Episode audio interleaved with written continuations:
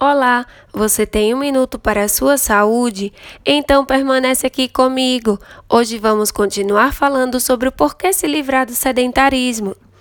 O sedentarismo é a principal causa do aumento da incidência de várias doenças, como por exemplo, hipertensão arterial, diabetes, obesidade, ansiedade, aumento do colesterol, osteoporose e até infarto agudo do miocárdio.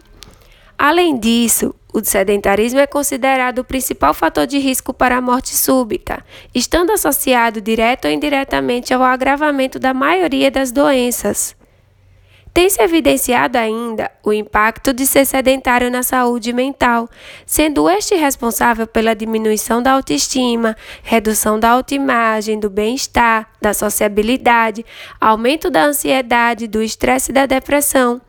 O sedentarismo ainda está ligado ao risco de desenvolver Alzheimer e Parkinson e até a prejuízos na cognição. Espero que depois dessas informações você não queira fazer parte do time de sedentários.